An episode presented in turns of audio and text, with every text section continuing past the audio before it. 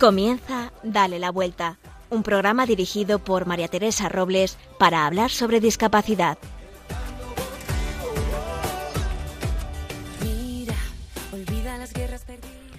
Como muchas familias, los sábados por la mañana nos dedicamos a ir a los partidos de nuestros hijos.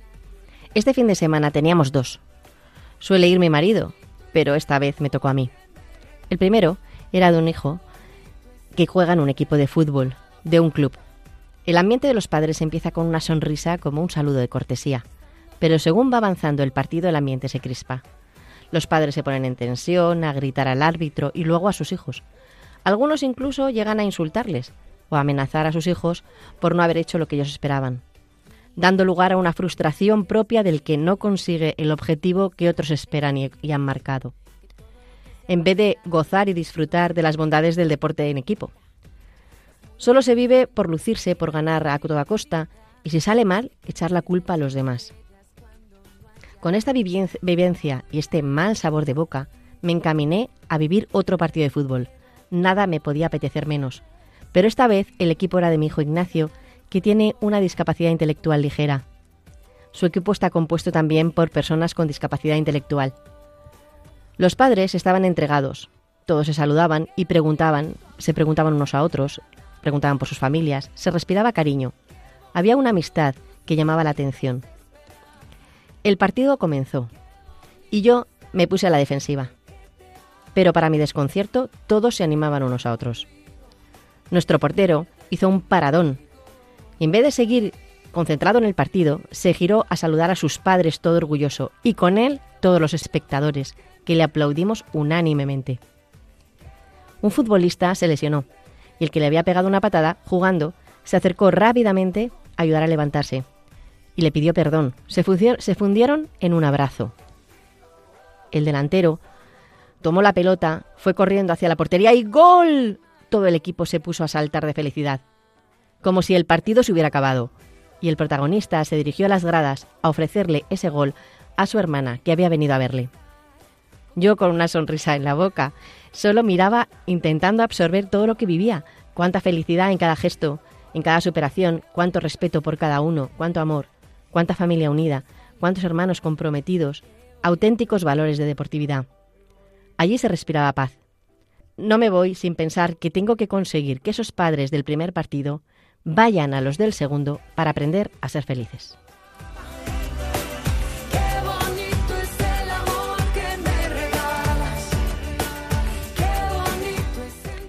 Y este programa no sería posible sin los colaboradores en producción Marimar García Garrido, en la lupa Irma Paez Camino, con la que hablaremos de la campaña de la Iglesia y la discapacidad. Virginia Morquecho y Carlos Barragán nos traerán las noticias más actuales. Nos pondremos en los zapatos de Carlos Rodríguez Alvarado. Y Virginia Morquecho nos traerá unas píldoras de información en ¿Sabías qué? Y ahora damos comienzo a La Lupa.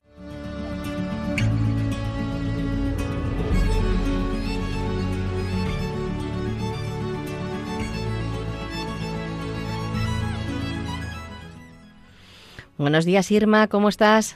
Hola María Teresa, pues mira, hoy estoy emocionada, emocionada al recordar que el pasado 3 de diciembre, o sea, este sábado, se ha celebrado el Día Internacional de las Personas con Discapacidad, con el propósito de, de proteger los derechos de este colectivo que representan el 15% de las personas a nivel mundial.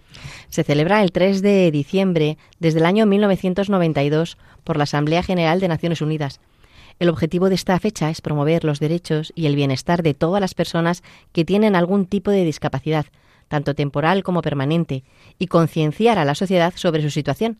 Pero no podemos olvidarnos que la discapacidad no es cosa de un día, sino de los 365 del año.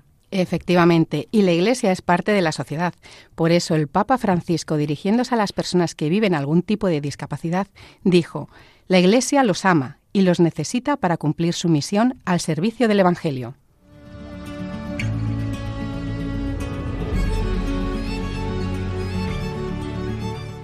Para explicar la importancia de la aportación de las personas con discapacidad en la Iglesia, la Conferencia Episcopal Española ha lanzado el 3 de diciembre una campaña. Y para explicarla bien tenemos con nosotros, al otro lado del teléfono, a Mariano Fresnillo y José Manuel Rodríguez de Rojas. Buenos días, ¿cómo estáis? Buenos días. Muy bien, buenos días. Encantado de volver aquí a Radio María con todos los oyentes de este área de discapacidad. Muchas gracias. Mariano Fresnillo es periodista ciego, eh, integrante de la Conferencia Episcopal y de la Mesa de Madrid y compañero de esta casa, como bien ha dicho. De hecho, fue el pionero, el primero que tuvo un programa sobre discapacidad en Radio María, Los Ojos de Bartimeo. Seguro que nuestros oyentes se acuerdan porque estuvo cuatro años en antena. Buenos días, Mariano. Qué alegría de volver a estar aquí, contigo en antena. Y qué, recuerdos tan magníficos de aquella época, cuatro años hablando de discapacidad, que continuéis vosotras, también estuvo Carmen y bueno, que al final Radio María dedique este espacio a personas con capacidades diferentes, como me gusta llamar. Me encanta, lo de capacidades diferentes me encanta también, eh, pero sobre todo para nosotros es un orgullo tenerte aquí con nosotros. Antes formabas parte de esta casa, pero eh, desde luego hemos ido aprendiendo de ti y también de Carmen. Eh, pero ¿cómo, cómo, ¿cómo estás ahora colaborando con la conferencia episcopal? ¿Cómo has llegado hasta ahí? Este camino es un camino largo y, que ha sido muy fructífero. Eh, hace seis años, en 2016, eh, todo se inició en Madrid cuando se articuló una mesa en el ámbito de la discapacidad, algo que prácticamente no está en prácticamente España. Alguna cosa en Valencia suelta, también en País Vasco, pero poco. Y el arzobispo de Madrid, eh, Carlos Osoro, eh, lideraba este proyecto y puso al frente a José, José Luis Segovia, que es el vicario dedicado al tema social, y inició un camino, eh, como digo, en 16, para justamente que se hablara de discapacidad en Madrid y luego esto se aplicara al resto del país, ¿no? Entonces hicieron una serie de, de, cosas y decidimos lo primero hacer una guía, una guía porque pensábamos que lo primero es que las parroquias llega aquí con discapacidad y dice, ¿ya qué hacemos? No tenemos ni idea, eso es lo habitual. Y bueno, un manual práctico, una guía sencilla, hecho por usuarios, gente de la mesa que todos tenemos discapacidad, y es lo que hicimos, que está editada, que la pueden consultar el área de arzobispado de la web, que el área de discapacidad está buscada en digital esta guía. Y fue lo primero que hicimos, que además ha tenido mucho éxito en el sentido de, de practicidad, porque dice cosas muy prácticas para el día a día, que es lo que queríamos. El día 3 de diciembre de ese año 16 se presentaba en la catedral con una rueda de prensa en Alfa y Omega y luego una Eucaristía celebrada por el cardenal y fue el inicio de este camino porque luego seguimos haciendo cosas, seguimos caminando eh, con encuentros de discapacidad en el Colegio de la Purísima de Ventas, que nos juntábamos toda la discapacidad de Madrid en un espíritu de comunión y de estar juntos. Y luego esto ha desembocado, que es lo que para mí es un hecho histórico dentro de la Iglesia, y hay que decirlo así, porque yo siempre he dicho que yo eh, nos ponían en el área de, la, pastoral de salud, los enfermos, y decía, es que yo no soy, enfermo. ciego, pero no soy enfermo, claro. Yo estoy muy de salud, entonces eso al final fue calando, calando y se dio cuenta, pues es que de verdad. Y ya la conferencia, eh, a través de también el Papa Francisco, ha ido siempre diciendo que hay que hablar de la gente, de las personas como son, sean como sean, y ver la discapacidad como un enriquecimiento, pues hizo eco la conferencia y en la estructura que hubo hace tres años, en el área de neocatecumenado, evangelización y catequesis, se ha creado un área de discapacidad que es única y primera en este país en la conferencia, que es algo que hay que alegrarse de ello. Ha puesto al frente al obispo Romá Casanova y luego también hay un director y más gente en, en esta comisión y bueno, ahí me llamaron para integrarla con más personas y bueno, pues yo creo, como digo, que es un equipo de trabajo que va haciendo cosas y bueno, tienen muy buena intención, espíritu de aprender, porque en la iglesia hay mucho desconocimiento como en muchos ámbitos, ¿eh? Como en la sociedad, porque formamos parte de esa sociedad. Oye, también tenemos al otro lado del teléfono ah, a José Manuel Rodríguez de Robles, que es presidente de Frater Madrid, integrante también de la Conferencia Episcopal y de la Mesa de Madrid. Mm, buenos días. Es que así eh, la gente... Claro, así sabe quién eres, José Manuel. Alternamos, sí, y alternamos también, sí. El, el, pasado 3 de diciembre, como estábamos comentando, fue el Día Internacional de las Personas con Discapacidad. La Comisión, sí, la Comisión Episcopal Española, en el área de discapacidad, ha lanzado una campaña en que las personas con discapacidad forman parte de la Iglesia. ¿Qué os parece si lo escuchamos y después nos lo comentáis? Bien, estamos por ahí, sí, sí. Gracias. Hay un lugar donde eres tan querido como en tu casa, que quiere que te sientas como en una familia de hermanos, donde no hay distancias ni se encuentran barreras es la Iglesia. Laicos, religiosos, sacerdotes y obispos. El pueblo de Dios. Todos colaboran con su misión, cada uno con sus capacidades y sus dificultades. Todos reunidos para ser enviados al mundo con el mensaje de la esperanza de la salvación.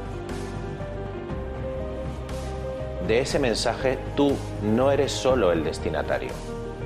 Tú también eres testigo y debes hacerlo tuyo, porque haces falta. Si tú no estás, no estamos todos. Ocupa tu lugar en la iglesia,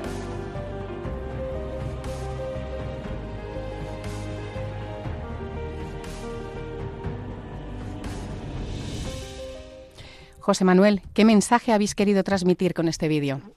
Sí, para mí esto me emociona mucho lo que ha ocurrido ahora el día 3 y que es un camino sinodal a marcar. Y es que lo fundamental, resumido, resumido, que es lo que me está alegrando de, a lo que se está llegando con, este 3 y cómo lo, están acogiendo por parte de, de presbíteros como de catequistas, es que tenemos que ir todos unidos, es decir, no solo los cojos por su parte, los ciegos por su parte, los sordos por su parte, los intelectuales eh, con diversidad intelectual por su parte, sino todos juntos. Y claro, pues, pues también aquí eh, en María fue bonito hace un poco más, sino ahora el, el 1 de, de noviembre, como, como decía Mariano, hemos reunido ahí en el colegio de la, de la Purísima y claro, le dábamos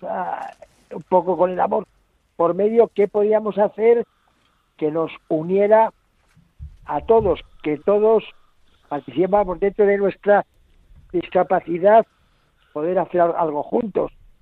Y fue bonito porque encontramos algunas cosas, como era hacer unas figuras en, en plastilina que imaginaos unos con otros y así podía participar tanto un ciego como un sordo como, como una persona con discapacidad física y después estas figuras que podían ser la imagen de una madre, la imagen de un niño o un perro o alguna otra cosa que cada uno hacía después cuando llegó el, momento de la de la misa en el ofertorio se ofrecían como un conjunto.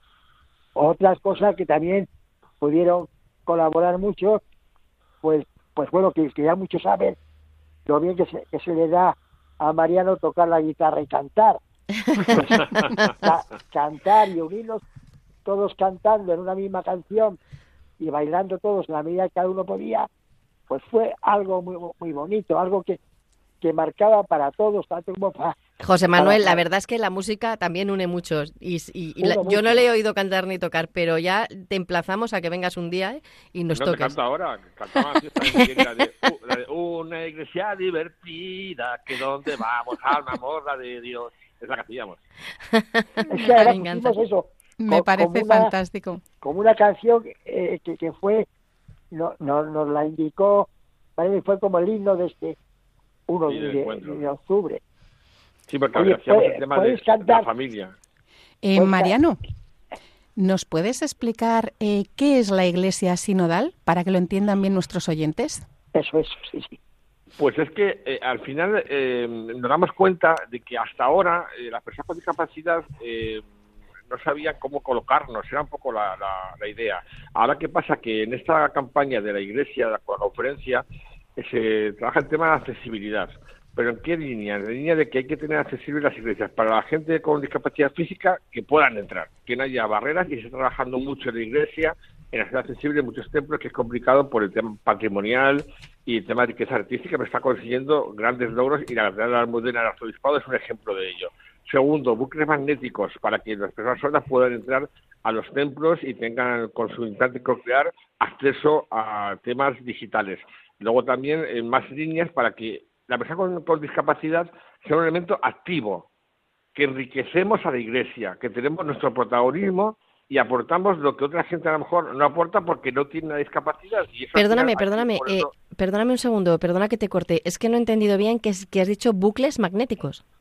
Sí, el bucle magnético es un aparato que se pone en muchos eh, centros públicos y que a través de unas ondas eh, conecta, por ejemplo, está un cura hablando en una iglesia y entonces está en el micrófono. Entonces el magnético lanza una señal al implante coclear que está en el oído de la persona sorda y puede ir perfectamente en la voz del cura hablando por el implante coclear. Es un sistema tecnológico de última eh, generación y hace que la persona sorda pueda estar escuchando una homilía en su banco porque diga directamente el oído a su implante coclear que está dentro de su oído interno y hace que las personas escuchen lo que antes no podían. Es una maravilla, casi un milagro.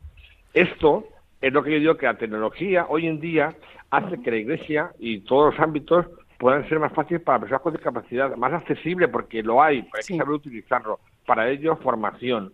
Y luego, sobre todo, el Iglesia Sinodal que son una iglesia de todos y que de igual una persona inmigrante, una persona excluida, una persona tal, aporta su experiencia como la persona con discapacidad, porque ¿qué hacemos todos los días con discapacidad? Superarnos, todo el día con retos. Salir a la calle es un reto por las barreras que hay, físicas, mentales. Yo, persona voy con mi perro guía y todo el día me enfrento a la sociedad y me encanta hacerlo con alegría, con testimonio, porque al final la persona con discapacidad aporta un testimonio que no aporta el que no la tiene y claro, hay que verlo en positivo. Y dejémonos de las cimerías, de blanco y negro. En la discapacidad es un mundo de color y se pasa más, se sufre. Pero ¿quién no sufre en esta vida? Todo el mundo. Entonces vamos a darle la vuelta con vuestro programa y vamos a decir, la discapacidad enriquece la vida, aunque sea duro, pero la vida hay cosas que hay muy duras y hacen que uno salga hacia adelante, como la enfermedad, el dolor. que hace? Aprendes un montón. La discapacidad es lo mismo y que diga que esto no es verdad, es que no lo ha vivido eh, en profundidad. Oye, Mariano, Mariano, una, una cosa más que, que no has dicho de lo que pedís los ciegos para que sepa todo, todo, el mundo. Por ejemplo, una cosa muy simple, pero que, es muy simple, que las parroquias, los asientos estén siempre en el mismo sitio, que si alguna vez, porque vienen más fieles, muy importante eso, ponen sillas en sitios donde no estaban, que al irse la gente, esas sillas que han añadido se quiten, porque así siempre vais a aprender y os vais a aprender cómo se mueve uno en cada parroquia concreta. Pero no particularizado porque cada discapacidad tiene su cosa. Mirar, eh, por ejemplo, ya, ya, pero estoy diciendo, sí, pero una persona ciega, lo, una iglesia. Lo, mismo que tú decías del bucle también digo para los ciegos. Sí, pero que lo que yo digo es que cuando hay una, una actividad en un templo, en una parroquia da igual, la a veces se decía, mira, ponte aquí una esquinita, aquí no moleste porque no sabían cómo hacerlo. No, no, no, hay que ponerlo en el centro de, la, actividad eso y hacer posible que se integre. ¿Cómo? La persona sorda, pues con una pantalla que vea lo que se está haciendo en, voz. Eh, para los tíos, lo que decíamos Manuel, para las personas físicas, un sitio sin barreras. Al final es todo buscarse vida y si no, que pregunten a los que sabemos cómo solucionarlo, que hay soluciones para También. Mariano, em, eh, en esto eh, nos ha gustado mucho lo que estás diciendo porque es verdad que hay que actualizar, hay que actualizarse en las parroquias, hay que actualizarse en general porque porque la discapacidad es parte de la sociedad y, tenéis pleno derecho a estar dentro de ella. Eh, sí, ¿qué materiales hay adaptados ahora mismo en las parroquias para las personas con discapacidad? ¿O, cómo, o, de dónde se pueden sacar? ¿Cómo, cómo ayudar pues a las parroquias que quieren hacerlo bien, pero que no saben cómo hacerlo? Pues, pues, mira, en tema de discapacidad intelectual hay mucha gente y justamente en Madrid, de la parroquia San Ramón Nonato, está Elizabeth con un proyecto Naín, que es un proyecto precioso, que están haciendo formación a catequistas para discapacidad intelectual. Este hemos hablado al principio del, del programa, yo creo. Hace un año, sí, exactamente. Bueno, pues es un modelo que está acuñando porque está haciendo pictogramas para justamente personas con discapacidad eh, intelectual y es una maravilla porque acercan el lenguaje de la iglesia a su modo. Si tú vas a un niño de catequesis y pones un niño con síndrome de Down o con autismo severo, no se va a enterar de nada. Hay que hacerlo a su manera. Y se enteran a su manera y disfrutan viendo la palabra de Dios, viendo un poco el Evangelio a su modo. Y claro que se enteran y disfrutan y les encanta porque la experiencia lo está diciendo. Hasta el punto que estos materiales lo está copiando gente en Italia, Uruguay, China, han pedido estos materiales de pictogramas para gente con discapacidad. Es un ejemplo entre muchos y luego, por ejemplo, en el tema de ciegos, estamos incorporando ahora que hacía no había nada, como nunca ha habido necesidad, no hay nada, materiales táctiles para que también un niño ciego pueda tener estos pictogramas y lo puedan tocar en relieve. Estamos trabajando en ello. Como venimos de la nada, todo lo que se haga es todo nuevo, pero se está haciendo eh, ese proceso de cambio y sobre todo que haya preguntas. Un ejemplo, el encuentro de hubo de catequesis aquí en Madrid para toda España, que había 500 catequistas, se regaló un libro sobre discapacidad intelectual y catequesis. Esto es histórico porque nunca se pensaba en nosotros. Era un mundo era un mundo ciego, un mundo que no se veía. Ahora, en cambio, es totalmente visible. Es lo que hemos ganado, esos frutos de que se nos haga visible y de que se cuente con otros como con otros colectivos. Pero es que nuestro era muy visible por el desconocimiento siempre, porque muchos párrocos llegaba un niño ciego y, ¿ahora qué hago? Y se ponía a temblar. Es normal. O un niño con autismo, que no sabes cómo tratarlo pues sales corriendo. Eso es normal, pero se puede hacerlo con formación, con alegría, con espíritu o sea, que, de comunión. Que, el, que, todo, aquel que tenga esa, eh, ese interés ¿no? y esa iniciativa por querer eh, mejorar eh, la, accesibilidad a todas las personas en su parroquia puede recurrir a vosotros para que vosotros podáis formar e informar, ¿no? Porque creo que es muy importante que ah, yo quiero mejorar, pero no sé cómo, pues tendré que recurrir a alguien, ¿no? O sea, se puede recurrir a vosotros, ¿no? Por supuesto, aparte de la conferencia, he hecho una cosa que en abril contaremos, y es una serie como de tela de araña en toda España para que haya un responsable de cada diócesis, y cuando haya duda se recurre a ese responsable que va a buscar soluciones tanto de personas, materiales, forma de hacerlo, y que eso se resuelva con alguien que sepa sobre discapacidad, trabajando en ello, para que haya una solución práctica, alguien que recurrir para que eso no ocurra, y materiales adaptados que esté trabajando en ello, para que haya un material mínimo para cada discapacidad. Vale, hoy eh, muy a nuestro pesar tenemos que dejar esto aquí porque daría para muchísimo más. Eh, pero me voy a quedar con, con, esa campaña tan bonita que habéis hecho, que, es de todos, o sea, yo la añado como mía también porque creo que es importante eh, decirle a la gente que, que, se sienta querido, todo el mundo se tiene que sentir querido como es, cada uno como es, y, que no, y que no se sienta, la gente con discapacidad no se sienta eh, destinataria, como decís en el vídeo, sino que soy, son un lugar importante y ellos tienen que cambiar también la iglesia, ¿no? Son parte de la iglesia, formar parte de ella y enriquecerla. Así que muchísimas gracias, Mariano Fresnilla, periodista y compañero de la casa, y José Manuel Rodríguez de Robles, presidente de Frater Madrid. Gracias, gracias por acompañarnos esta mañana y hablarnos sobre esto tan interesante. Ya sabéis que esta es vuestra casa siempre. Y sobre todo eso, que, que la gente con discapacidad y las familias, como vosotras también, que sois familia, estamos orgullosos de que la Iglesia cuente con nosotros como gente activa y protagonista para dar nuestro testimonio y ejemplos de herramientas de, Jesús, de Dios, para buscar eso en la Iglesia sinodal, que es lo que estamos buscando todos. Muchísimas gracias. Bueno, que cada vez dale la vuelta tiene más, oyentes. Por supuesto. Y hay que darle la vuelta a la discapacidad. Es un mundo de color que enriquece la vida. Eso que tú me das es mucho más de lo que pido. Todo lo que me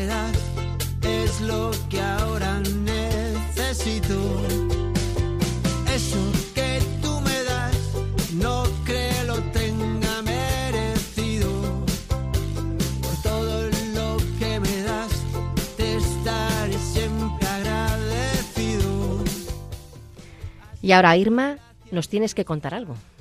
Pues sí, como os digo siempre, si vosotros también queréis hablar de vuestra fundación, asociación, trabajo o de vosotros mismos, siempre y cuando tengáis relación con el mundo de la discapacidad, este es vuestro espacio.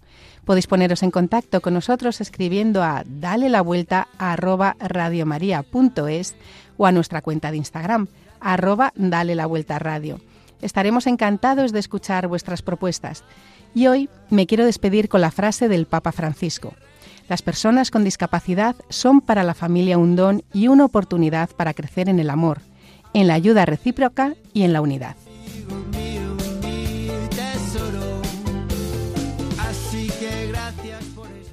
Bonita frase, Irma, con la que hoy nos despedimos de esta sección de la lupa. Hasta dentro de 15 días. Me alegro de que te haya gustado. Hasta dentro de 15 días. Adiós.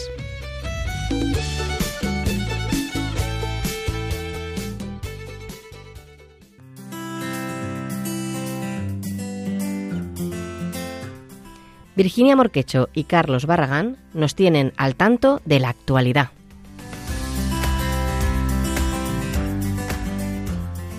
Este pasado sábado 3 de diciembre se ha celebrado el Día Internacional de las Personas con Discapacidad. Por este motivo, han sido muy numerosos los actos que han tenido lugar en toda España. Carreras, exposiciones, talleres y encuentros para hacer presente a todas las personas con otras capacidades y resaltar sus derechos y oportunidades.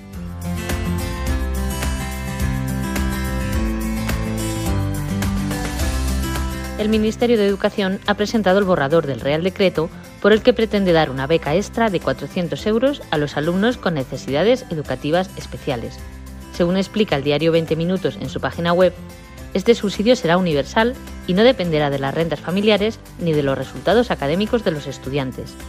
De aprobarse el Real Decreto, se pondría en marcha en el próximo curso.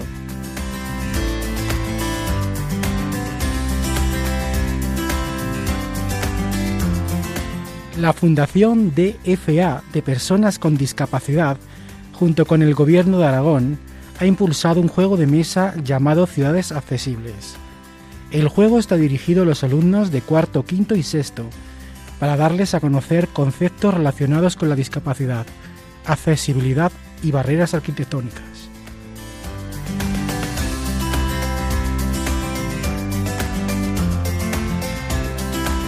Y si estáis interesados en conocer más acerca del nuevo baremo de valoración de la discapacidad, el próximo día 14 de diciembre tendrá lugar una conferencia sobre este tema. La jornada, organizada por la plataforma Plena Incluso en Madrid, se celebrará online y comenzará a las 10 de la mañana. Las inscripciones se pueden realizar a través de la página web plenainclusionmadrid.org.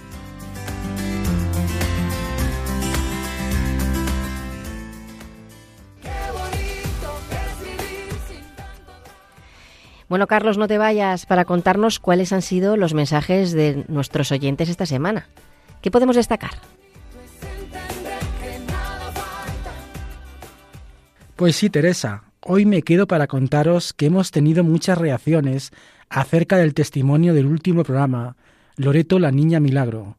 Sus padres hablaron muy honestamente sobre las adversidades que una persona con discapacidad enfrenta en su día a día y a su vez nos recordaron no poner límites, disfrutar de la vida y ser felices valorando todo lo que te viene de Dios. Además, estamos creciendo bastante para el poco tiempo que llevamos transmitiendo el programa. Y todo esto es gracias a vosotros, que estáis cada día ahí, abriéndonos vuestros hogares y corazones. Nos piden que entrevistemos a una persona mayor para ser más conscientes de las limitaciones que deben afrontar en su día a día. Ya estamos deseando informaros en el próximo programa. Muchas gracias, Carlos, por poner voz a nuestros oyentes.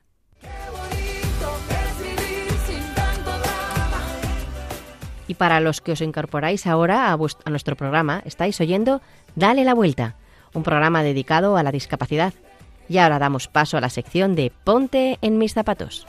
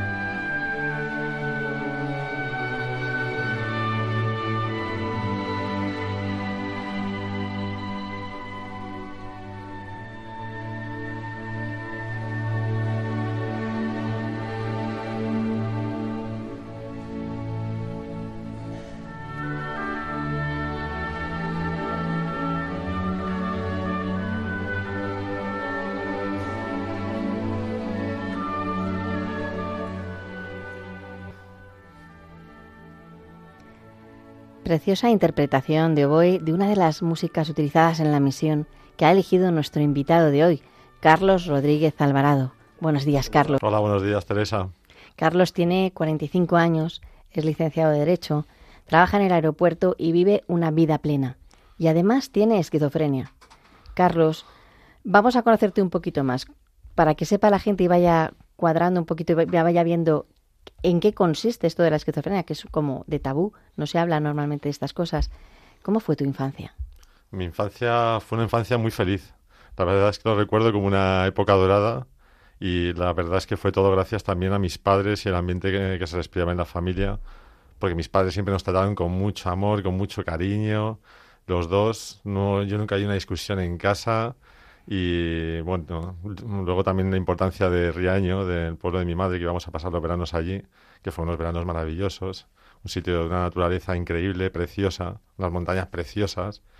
Y siempre lo recuerdo como veranos, digo yo, de, de luz y agua. Oye, ¿por eso, has ele- ¿por eso elegiste esta música? Pues la elegí esta música porque fuimos de, de- Cuando yo era niño, con 11 años, fuimos toda la familia a ver la película de La Misión. Y la verdad es que me encantó. Me encantó la, la banda sonora. Pero te voy a contar también una anécdota muy curiosa y es que, bueno, cuando murió mi padre, en el funeral pusimos la, esta canción de la- canciones de La Misión. Y cuando murió mi madre, en el funeral, no, en el entierro, fuimos allí y cuando llegamos allí al entierro, a la tumba donde iban a enterrarla, había un violinista tocando la canción, esta canción de la emisión, y nosotros no la habíamos pedido. Nosotros no habíamos pedido un violinista. Creo que había opción por la- el seguro de decesos que teníamos. Pero cuando llegamos allí estaba tocando esta canción y me parece. Nos quedamos Qué detalle todos- de cariño, Yo lo vi sí. como un milagro. Digo, Sí. ¿qué hace aquí este hombre aquí? Si no- detalle, una caricia del Señor, ¿no? Como Sí, muy bonita, ¿no? Sí, sí, sí. sí.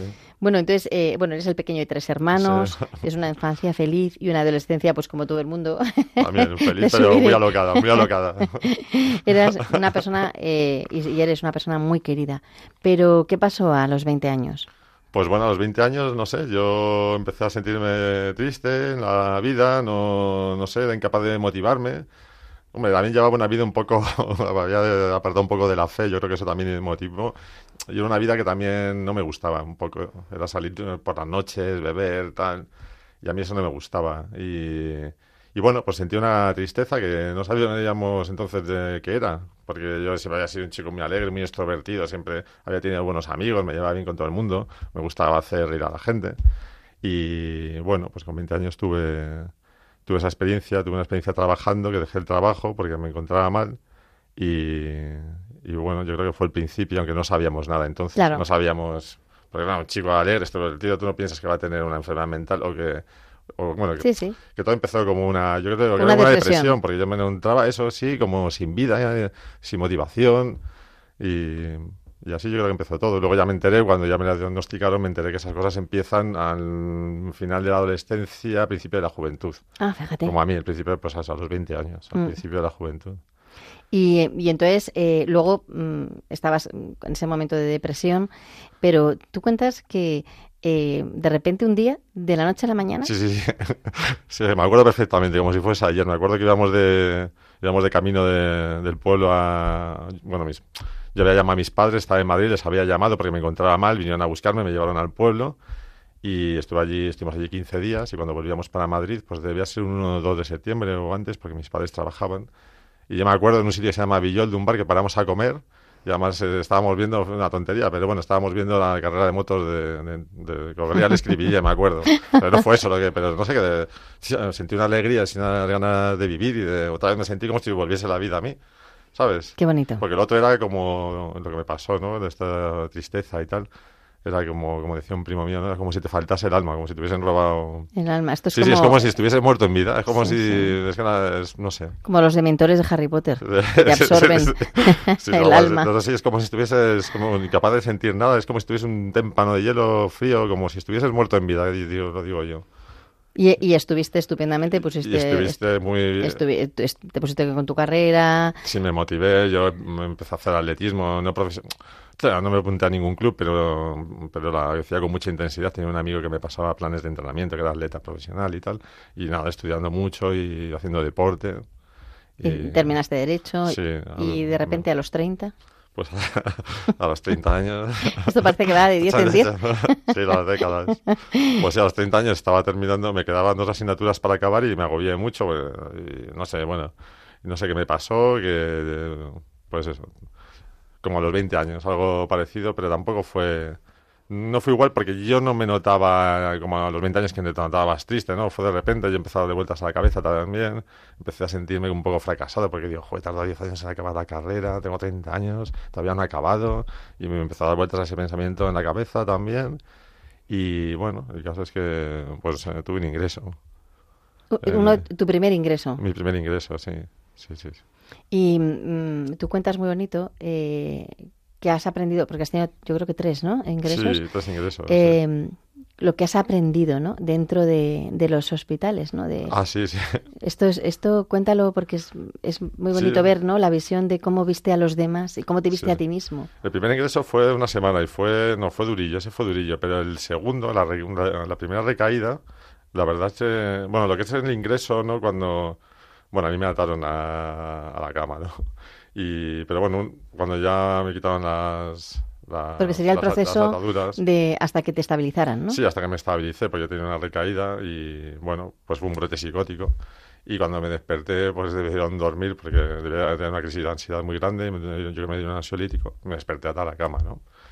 Y Eso es muy duro. Es duro, es duro. Y encima pues, tenía un montón de sed y, pensé que yo me muero aquí de sed.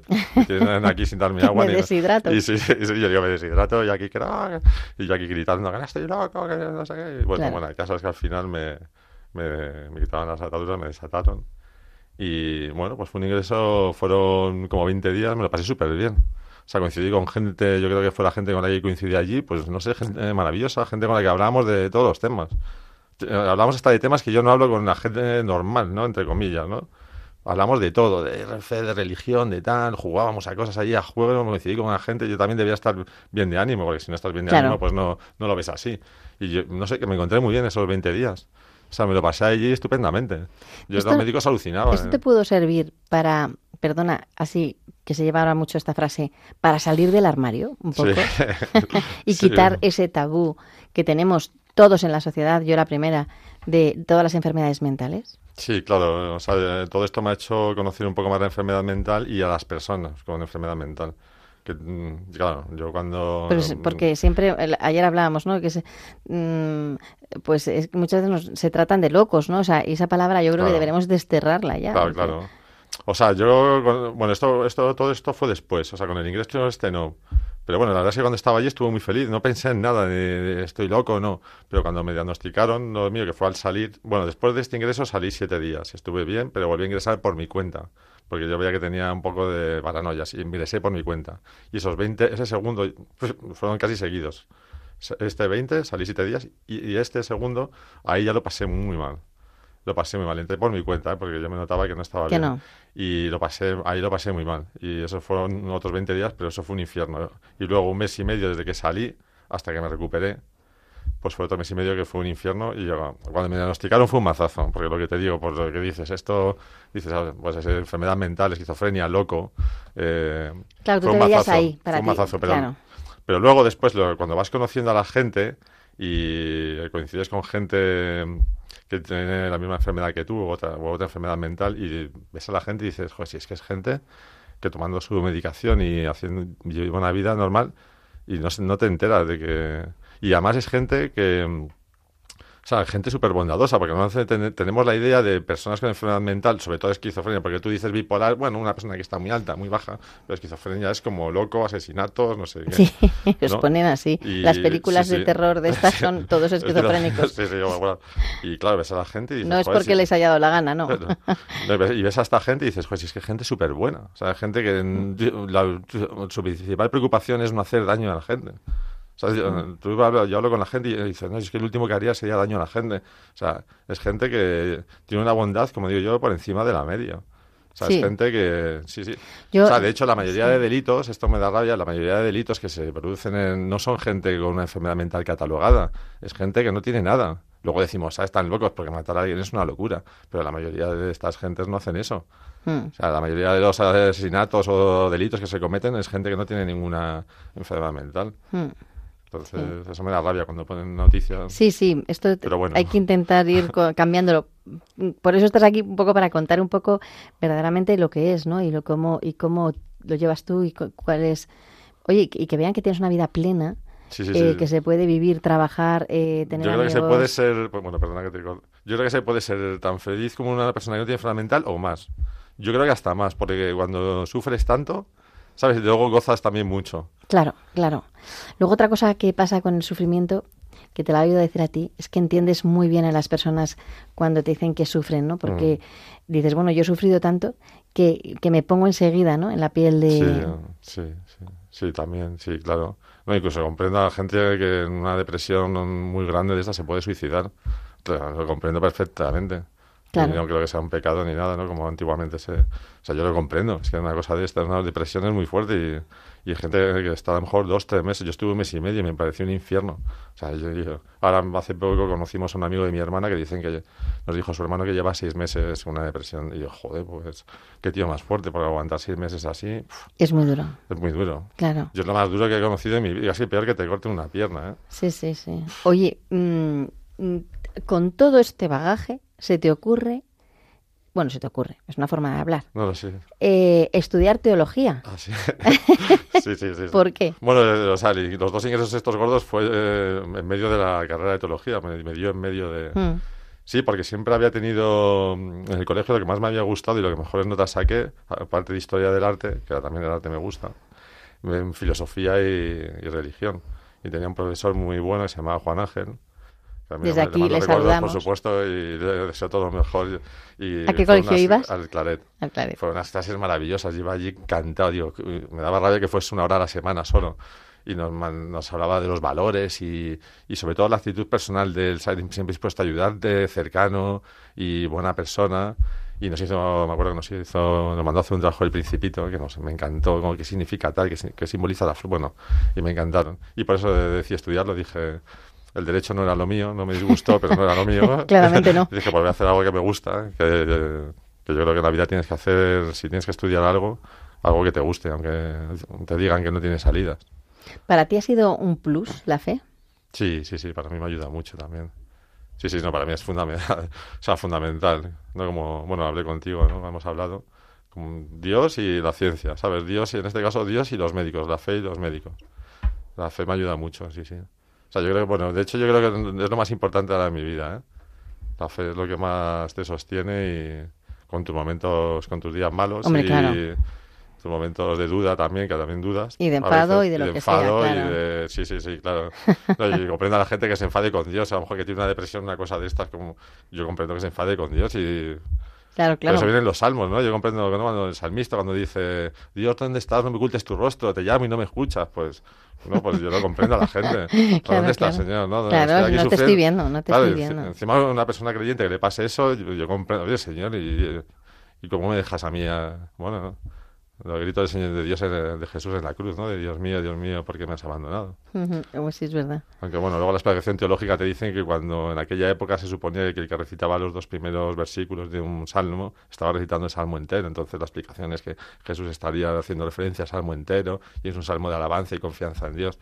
Pero bueno, yo creo que ese grito... Es un grito que nos ayuda, ¿no? Porque para ponernos, o sea, yo creo que, que, ¿no? que esa figura de Jesucristo que nos hace más cercano, ¿no? Sí. Eh. No, no, a mí es lo que me ha ayudado y... Hombre, y muchas veces esta enfermedad... O y sea, yo este- creo que tú, tú unes mucho tu dolor a la cruz. Sí, sí, sí. O sea, eh, sí, miro la vida de Cristo y digo, claro, salvando las distancias, yo no, No, no, no. soy ni de la vida tan de bueno que él, pero dices, joder, o sea, Jesús también sufrió. O sea, y la oración en el huerto, ¿no? Decían que tuvo angustia, decían, sí, esa angustia oraba con más intensidad, ¿no?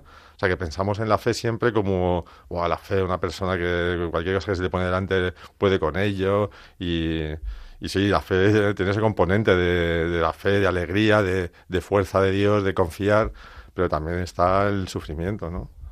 Que tampoco hay que, yo tampoco voy aquí a magnificar el sufrimiento, o sea, pero bueno, Jesús sufrió también y a, a mí eso me ayuda en mi vida. Digo, oye, pues mira, también el sufrimiento puede tener un sentido. Oye, luego eh, es- estás en, en lo que se llama CRL. Ah, sí, sí. Sí. Centro de Rehabilitación le- Laboral. Si me escuchan, que no lo sé, pues también les mando un recuerdo muy grande, son gente maravillosa. Y, y cuéntame qué es la CRL para los que no lo conocemos. Sí, bueno, es una. mm, Bueno, este, este depende un de- centro, ¿no? Es de- un centro, sí, donde eh, te ayudan allí, pues principalmente a encontrar trabajo. A mí, por lo menos, lo que me ayudaron es a encontrar trabajo, pero también hacen distintos talleres. Pues eso, para eh, que la gente que va allí, gente con enfermedad mental, pues les ayudan a alcanzar una vida plena. Te dan talleres de recuperación, para, por reintegrarte en la vida de- normal, cotidiana.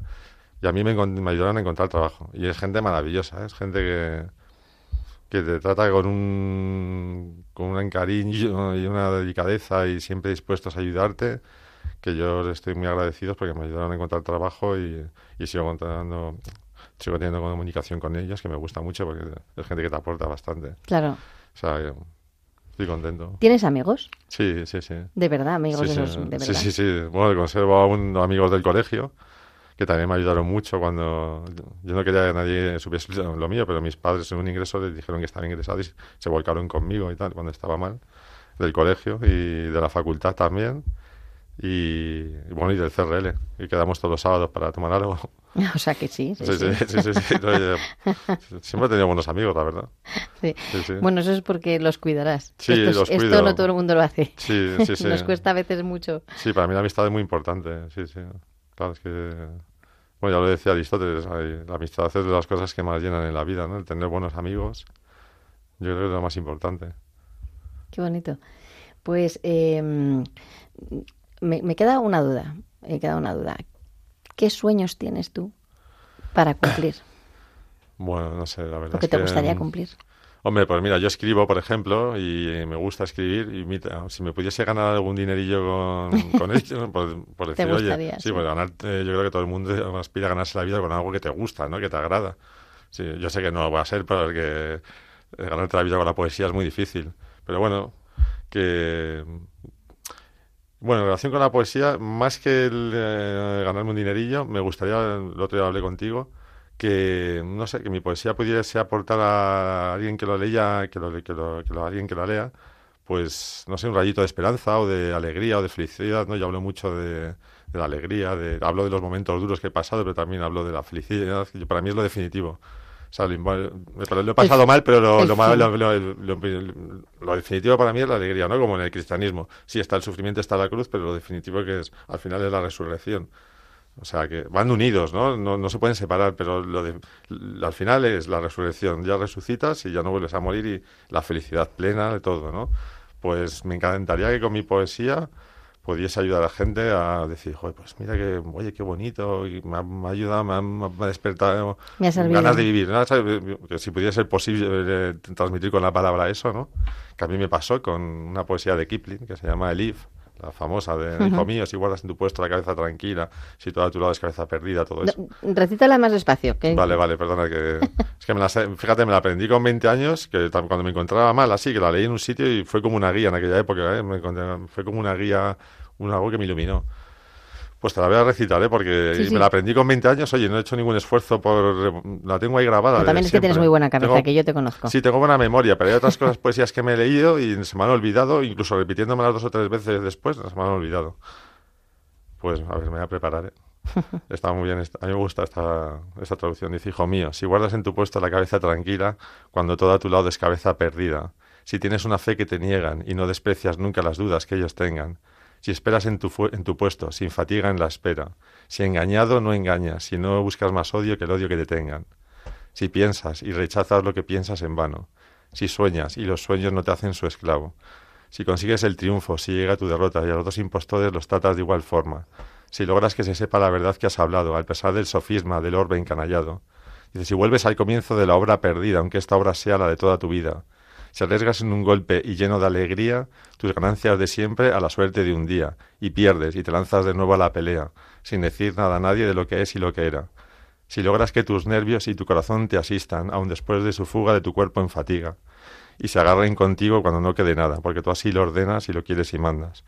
Si hablas con el pueblo y guardas tu virtud, si marchas junto a reyes con tu paso y tu luz, si nadie que te hiera llega a hacerte la herida, si todos te reclaman y ninguno te precisa, y la última es la que más me gusta, dice, si logras llenar el minuto inolvidable y cierto de 60 segundos que te lleven al cielo, dice, entonces todo de este mundo será de tu dominio. Dice, y mucho más aún, será hombre, hijo mío. Porque se la dedica a su hijo. bonito, por favor. Se la dedica a su hijo. Él de Kipling que se la dedica a un hijo. me estáis viendo, pero se me, están, se me han saltado las lágrimas. Eh, preciosísima. Luego me gusta con con esa mucho también la del el Salmo 23, la del Dios, el Señor es mi pastor, nada me falta. Mm.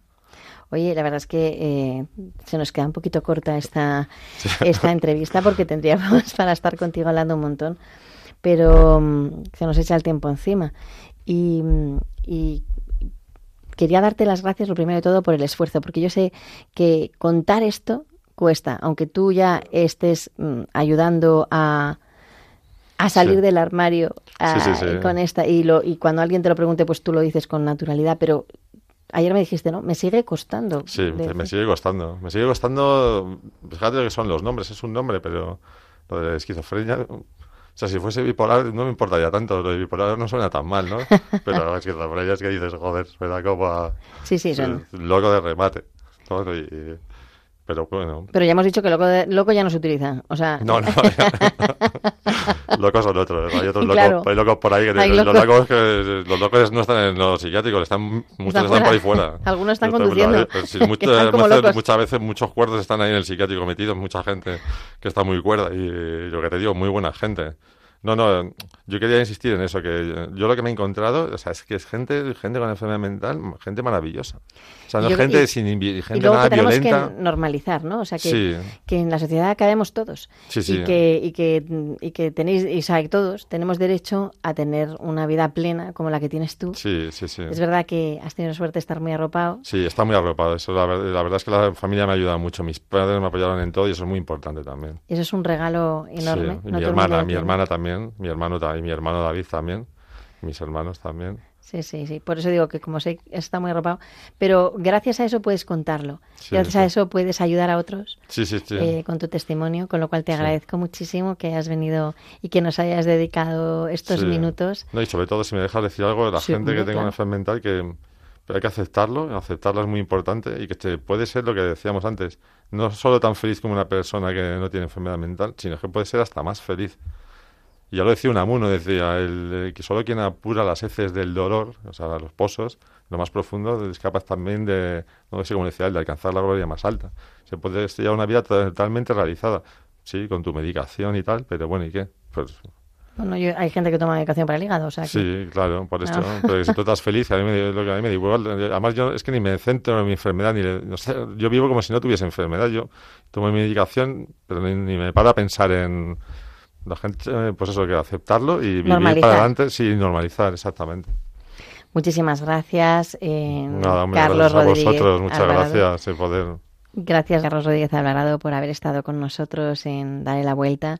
Radio María es tu casa y esperamos verte más adelante en, para que nos sigas contando. Vale, pues muchas gracias, Teresa, a vosotros por vuestra, vuestra invitación. Muchas gracias.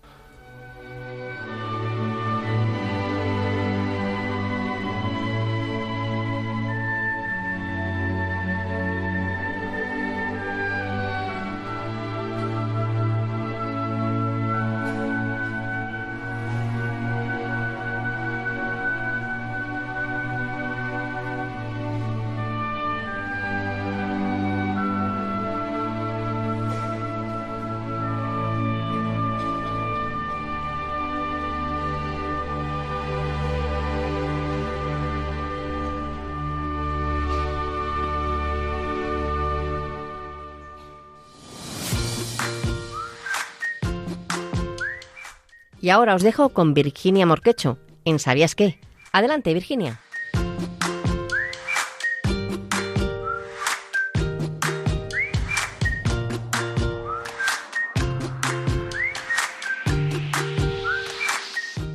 Muy buenos días a todos. Hoy en la sección de ¿Sabías qué? Os vamos a contar en detalle qué es la discapacidad orgánica. ¿Sabías que la discapacidad orgánica es aquella que puede afectar a cualquier órgano interno del cuerpo o al propio cuerpo entero? Por eso no se puede percibir fácilmente y de ahí que también se la conozca como la discapacidad invisible. ¿Y qué dificultades encuentran las personas con este tipo de discapacidad? Pues debido a las afecciones que padecen, en muchos casos tienen dificultades para realizar esfuerzos físicos, mantenerse de pie mucho tiempo y pueden sufrir fatiga y dolor crónico. Esto supone un gran reto para las actividades del día a día y en especial para el trabajo. Existen diferentes enfermedades o patologías que pueden derivar en discapacidad orgánica. La hemofilia, el lupus, Alzheimer, Parkinson o migrañas, entre otros. El origen puede deberse a diferentes motivos. Puede ser por enfermedades hereditarias o congénitas, accidentes, trau- traumatismos o por otras causas. Pues imagino que habrá muchas personas afectadas, ¿no?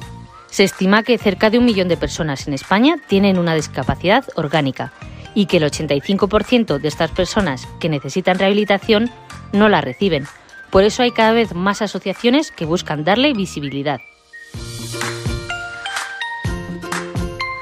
Por ejemplo, la Confederación Española de Personas con Discapacidad Física y Orgánica ha hecho varias acciones. Ha creado un logo, una campaña para concienciar con el hashtag No Soy Invisible y también ha creado un libro blanco en el que se resumen los distintos aspectos de esta discapacidad. Y hasta aquí la sección más curiosa de Dale la Vuelta. Os esperamos en el próximo programa. Adiós.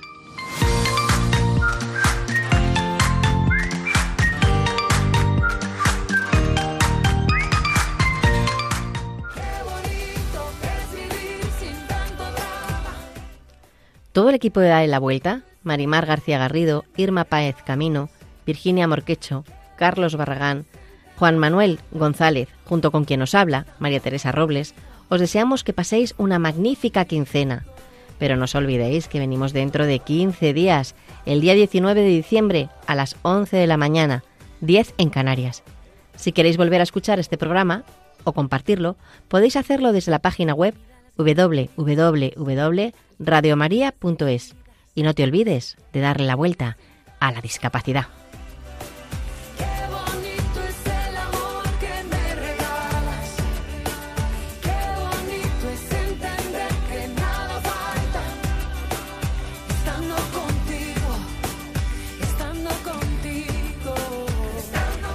Concluye así en Radio María, Dale la Vuelta, un programa dirigido por María Teresa Robles para hablar sobre discapacidad. Mira, olvida las guerras perdidas,